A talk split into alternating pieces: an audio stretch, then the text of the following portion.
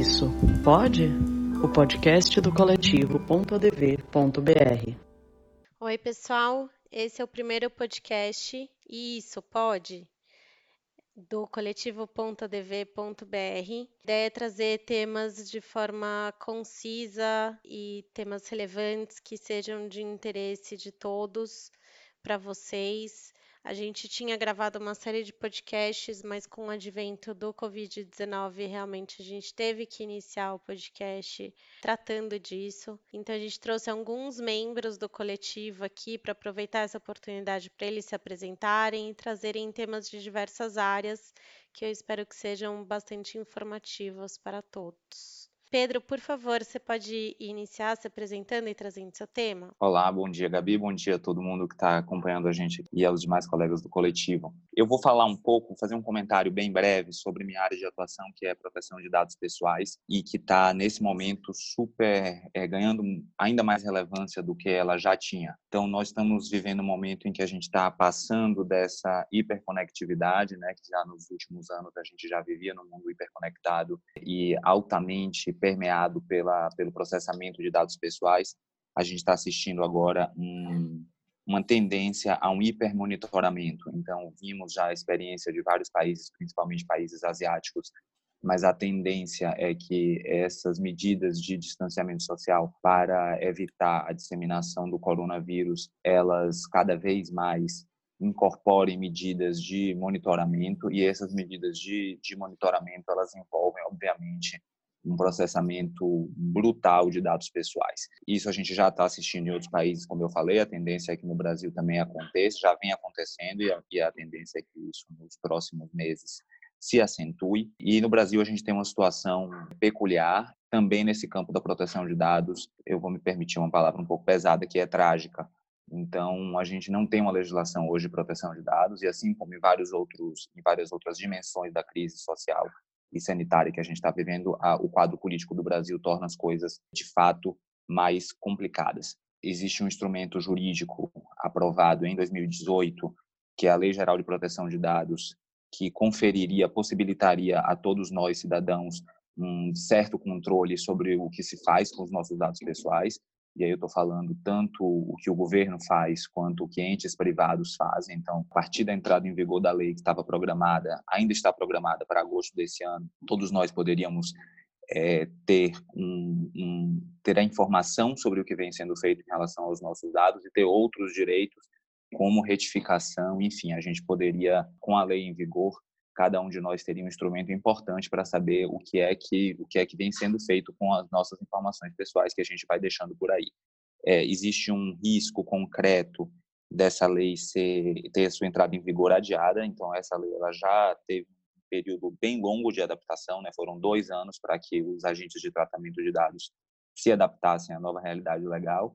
É, e agora existe uma pressão bem grande para que a lei não entre em vigor em agosto de 2020 se fala às vezes em seis meses, às vezes em um ano, às vezes em novos dois anos. Isso pode representar, sem dúvida, é a morte da lei, né? Porque se de fato nesse nesse mundo tão transformado que a gente está vivendo, se ela não entrar em vigor agora em agosto, é possível que ela não entre mais em vigor. E com isso nós permanecemos numa situação como a que a gente vem vivendo já há muito tempo, que é uma situação em que o tratamento de dados pessoais no Brasil é absolutamente desregulado acho que todas as consequências disso cada um pode refletir e a gente pode continuar essa conversa num próximo podcast ou aí por, pelos outros meios em que nós coletivo podemos ser contactados. Eu vou passar a palavra para minha colega Renata Guimarães, que continua aí conversando sobre corona e outras perspectivas. Oi, gente, aqui é Renata Guimarães. Eu trabalho com direitos humanos, contratos, consumidor e direito internacional. Vou falar três temas, mas vou falar rápido. E como PEL também estou à disposição, se a gente tiver outras, outras dúvidas depois, não, não pretendo esgotar o assunto, até porque a gente não tem muito tempo e ninguém também quer ficar ouvindo um monte de advogado falar 40 horas. Eu acho importante lembrar que nesses casos a gente já tem visto o aumento dos casos de violência doméstica e o aumento dos casos também de é, violência contra menores em muitos países que estão sofrendo com a pandemia. Isso também já está aumentando aqui no Brasil. A gente ainda não tem muitos dados conclusivos, mas a gente tem um aumento. Já viu no, no Rio de Janeiro, aqui em São Paulo ainda não, a gente não tem dados, mas é importante que hoje em dia é possível fazer o BO online de violência doméstica no site da Polícia Civil. É só indicar em outras ocorrências. É importante que essa denúncia seja feita, porque essas mulheres agora estão em isolamento junto com seus agressores e não têm possibilidade de sair de casa. Além disso, mudando para outro assunto, gostaria de falar que tem um projeto de lei do senadora Anastasia também discutindo os contratos e força maior, criando um regime jurídico emergencial e transitório das relações jurídicas de direito privado. E esse projeto de lei versa sobre família, locações, societário, é, algumas coisas de consumidor, por exemplo, suspendendo o prazo de sete dias para desistência das compras fora do estabelecimento comercial. E também faz uma coisa muito importante, que é estabelecer uma data de início pra, da pandemia para revisão e resolução dos contratos por força maior, com exceção dos contratos de consumidor, então também isso é bem importante. Por último, o Senacom, que é a Secretaria Nacional do Consumidor, editou uma portaria recomendando e meio que obrigando as empresas a trabalharem com mediação online através do site consumidor.gov.br, de modo a não sobrecarregar ainda mais o judiciário nesse momento e fazer com que fazer com que as, os conflitos entre consumidores e empresas sejam resolvidos de uma maneira mais simples. Então são vários temas, eu só trouxe três e mesmo assim daria para aprofundar e falar cinco horas cada um, mas são temas importantes para os contratos serem revisados, para as compras e qualquer questão dos consumidores serem discutidas e também da violência contra as mulheres e também contra as crianças. Então, voltando, é, reforçando da parte da violência contra as mulheres, se tiver alguma dúvida, ligue 180, denuncie, eu chame a polícia no 190. E agora, eu vou passar para a Sara, que mais uma colega aqui do coletivo.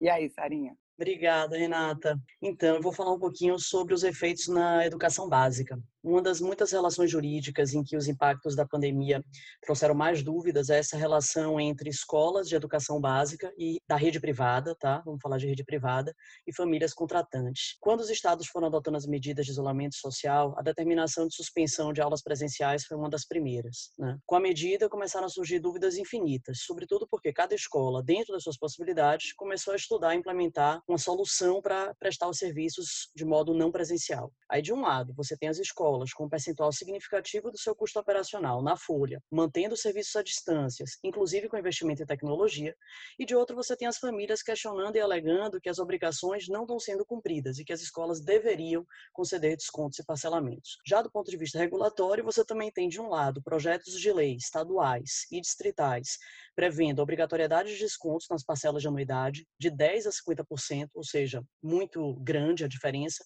no DF, na Bahia, no Rio de Janeiro, e de outro pareceres da Senacom, mencionada por Renata, dos Procons, dizendo que escolas precisam manter as suas atividades e que não, deve se, não devem ser forçadas reduções e descontos. O Comitê Nacional de Defesa dos Direitos do Consumidor, formado por MP, OAB, PROCONs, também diz que devem ser buscadas todas as formas de conciliar a manutenção do contrato, mas que essas soluções, em muitos casos, precisam ser casuísticas, a depender da escola, a depender da família. Em meio a tudo isso, o MEC, via Conselho Nacional de Educação, ainda não publicou um parecer, há apenas uma proposta sobre como as atividades não presenciais devem acontecer. Desde então, a gente tem um mês passado já com as secretarias estaduais e os conselhos estaduais num esforço grande de dar diretrizes mínimas sobre como essas atividades não presenciais devem acontecer, mas não há uma unidade nacional sobre como isso deve acontecer. O MEC disse que na próxima, nas próximos dias, na próxima semana, deverão ser publicadas essas orientações. Claro que o tema é complexo, exige cautela, mas enquanto isso você tem um cenário que mistura famílias severamente impactadas financeiramente, outras não, escolas envidando esforços para implementar um novo modelo de educação, de ensino num prazo emergencial, órgãos reguladores recomendando manutenção do contrato, PLs tramitando prevendo descontos obrigatórios, desconsiderando, por exemplo, que você tem escolas confessionais, associações que não recolhem qualquer tributo, inclusive contribuições sociais, o que impacta a tributação de forma diferente de escolas com fins lucrativos que tributam e recolhem como qualquer empresa brasileira. O que a gente espera é que nos próximos dias o MEC consiga publicar orientações definitivas, porque isso ajudará muito nessas relações contratuais, que deverão ser adotadas para as atividades não presenciais. Claro que a gente espera que tudo isso, que essas orientações do MEC estejam alinhadas com as estaduais, para que isso não gere um caos, e que para que finalmente as escolas e os professores possam se dedicar ao que é mais importante, né? que é o pedagógico e uma necessária e difícil adaptação a essa realidade de isolamento, de isolamento social e de atividades pedagógicas não presenciais. Bom, acho que esses são os pontos mais difíceis para serem é, considerados. Eu vou passar a palavra agora para Camila, uma outra é, integrante do coletivo, para tratar de outros pontos também de dúvidas e de grande interesse. Camila. Obrigada, Sara. Bom, olá a todos. Eu sou Camila Parisi, sou advogada especializada na área de saúde e vigilância sanitária. Bom, o que dizer do impacto da pandemia do coronavírus na vigilância sanitária? Né, a gente diariamente tem acesso a notícias e informações sobre as medidas adotadas pela Anvisa no combate, no combate à pandemia. Bom, a Anvisa ela tem a finalidade institucional de promover a saúde da população por intermédio do controle sanitário da produção e comercialização de produtos e serviços submetidos é, sob a, a vigilância sanitária.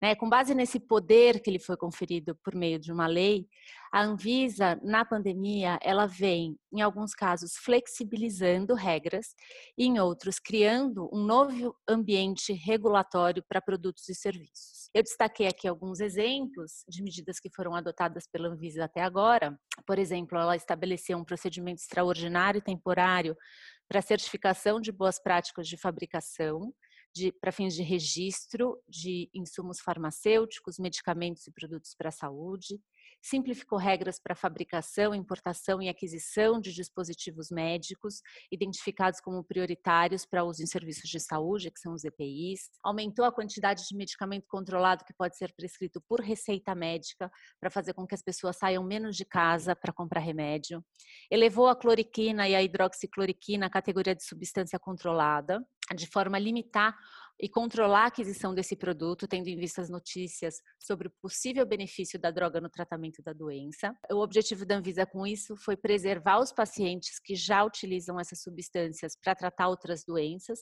e evitar a automedicação, que pode resultar num problema de saúde pública e levar pessoas aos, aos hospitais, que é, o governo está tentando evitar ao máximo, né? A Anvisa também aprovou a vigência imediata de produtos de terapia avançada das não passivas de registro para serem utilizados no enfrentamento da pandemia. Outra medida que foi adotada no setor de vigilância sanitária, não especificamente pela Anvisa, mas foi uma medida provisória do presidente da República, que foi a suspensão temporária do reajuste de preço de medicamentos que deveria ter acontecido agora no começo de abril. Essa suspensão foi feita pelo prazo de 60 dias. A pandemia, agora mais específica no setor de saúde, ela abriu espaço também para uma discussão, na verdade, para o uso da telemedicina em caráter excepcional e temporário, para a realização de consultas, e esse assunto ele já foi objeto de grande debate entre a classe médica e os prestadores de serviço. E a pandemia aqui abre espaço para o uso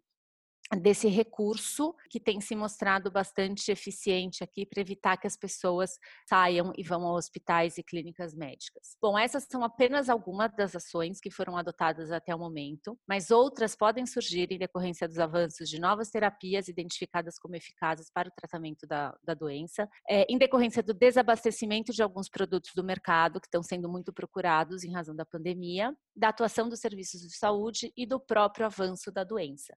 Então, ainda ainda muito deve acontecer no setor de vigilância sanitária. Esses eram os meus pontos. Eu passo a bola agora para a Gabi. Aqui é a Gabriela Machado, eu trabalho com direito empresarial eu vim aqui falar hoje sobre assembleias digitais. Essa, as assembleias digitais, a, a introdução dela foi feita com a MP 931, que ela permitiu não só o voto à distância, que já era uma realidade dentro da lei das SAI para companhias abertas que tenham suas ações negociadas em bolsa, mas ela expandiu o seu espectro para todos os tipos societários. Na sequência da MP 931, foram abertas audiências públicas tanto pelo Departamento de Registro de Empresa quanto pela própria Comissão de Valores Mobiliários. Essas, essas normas já foram é, editadas e emitidas, a última foi a Instrução 662 da CVM, que foi emitida agora na sexta-feira. Ela traz alguns requisitos para a Assembleia Digital, dentre eles que a Assembleia tem que assegurar a segurança, confiabilidade e transparência das informações, prevê também a gravação do conclave, o registro de presença de acionistas pode ser feito por meio digital e a assinatura da ata depois do, do fim do conclave pode ser feita também digitalmente pelo presidente e secretário da reunião. Os pontos que eu queria trazer, que eu acho que é o ponto de maior discussão, é justamente sobre a, a, responsabilidade da companhia de garantir a participação de todos os acionistas efetivamente com é, um sistema de votação eletrônico e a possibilidade deles intervirem. Então, o que acontece é que se a gente está falando de uma sociedade limitada em que é, os sócios se conhecem, ou até uma companhia de capital fechado, é, que a gente tem uma quantidade menor de acionistas, fica mais fácil a gente garantir a participação deles no conclave, porque você vai conseguir ter acesso a cada um, são, assim, normalmente não passa de 10 acionistas ou 10 sócios a sociedade, e aí fica tranquilo de conduzir o conclave. Agora, se a gente está falando de companhias abertas que têm milhares de acionistas é, e algum acionista eventualmente tem algum problema de acesso à internet, a internet dele cai, ou até se ele não sabe acessar o sistema, eu acho que existe um risco grande, apesar da instrução do DREI isentar de responsabilidade os casos que, em que a companhia não tenha culpa por esse acesso, eu acho que é, existe uma discussão sobre a possibilidade desse acionista anular o conclave. Eu acho que nenhuma companhia, ainda mais uma companhia aberta, vai querer correr esse risco. Então, realmente, acho que é um ponto aí que algumas empresas provavelmente vão conseguir prestar esse serviço com confiabilidade, mas acho que ainda não vai ser uma realidade para companhias abertas que tenham uma gama muito grande de acionistas, porque eles não vão conseguir assegurar com toda certeza a participação de todos e ninguém vai querer ter sua assembleia anulada. Bom, com isso eu passo para a nossa próxima participante, Miranda. Olá, pessoal, outros participantes aí do coletivo. Eu vou falar um pouco da minha área, que é tributário. É, eu acabei ficando por último porque a área tributária já está bem desgastada, está o tempo todo na mídia, né, porque é uma questão muito complicada para as empresas. E eu queria ressaltar alguns pontos que eu acho que vale a pena pensar a respeito. Primeiro é a situação do clima de competição entre os entes federados, a União, os Estados e os municípios. Isso existiu sempre. Tá aí a guerra fiscal como um exemplo, né, que nós já estamos acostumados. Esse clima ele continua a despeito da cooperação o que faz com que existam políticas tributárias muito tímidas para enfrentar a pandemia, a manutenção dos empregos e a manutenção das empresas ativas até na pós-crise, né? na, na pós-abertura do mercado, do comércio, etc. Então, a falta de uma política, um consenso de política tributária entre os entes, vai gerar, sim, um problema para os contribuintes. Hoje, os contribuintes estão tentando diferir os impostos, os parcelamentos, para pagar mais para frente, mas o que acontece no final é que eles não vão conseguir pagar os impostos que vão vencer naquele mês, os que estão vencidos, que eles diferiram, os parcelamentos, duas, três, quatro parcelas de parcelamento, e concessão de créditos que está sendo dada pelos governos, elas necessitam de regularidade fiscal. Muitas empresas no Brasil não têm essa regularidade fiscal, não conseguem alcançar a regularidade fiscal num curto prazo. Foi instituída a transação tributária extraordinária para resolver isso, mas só com débitos inscritos em dívida. Então, se a empresa deixou de pagar algum imposto mês passado, dois meses atrás, ela não vai conseguir a certidão de regularidade fiscal dela, não consegue esses créditos e isso vai apertando a situação das empresas para recorrerem a bancos privados, que os juros estão altíssimos. Então, a gente está vendo aí uma grave crise tributária que vai ter que ser enfrentada pelo governo. E isso vai afetar diretamente as políticas públicas e sociais que o governo tem que fazer por ser uma receita primária do governo. É muito importante o pagamento de tributo. Então, é, eu estou falando isso muito rapidamente, mas é uma questão é, nuclear do funcionamento econômico do Brasil e precisa ainda ter muita discussão a respeito. As pessoas têm que pensar um pouco, não só como empresa, mas como sociedade, como resolver a situação dentro da recessão econômica e financeira que o Brasil vai enfrentar. Obrigada, Miranda. Pessoal, a gente tentou ser o mais conciso possível. Esse podcast teve o objetivo da gente mais se apresentar, dizer um pouco do, do trabalho que a gente faz. Mas mais informações vocês podem conseguir nas nossas plataformas, no nosso site, no LinkedIn. A gente vai colocar aqui o nosso site na descrição do próprio podcast. Então fiquem à vontade para procurar a gente com dúvidas ou eventuais temas que vocês queiram trazer aí para a gente discutir nos próximos podcasts. E obrigada, membros do coletivo todos, e nos vemos nos próximos podcasts. Valeu, obrigado. Tchau.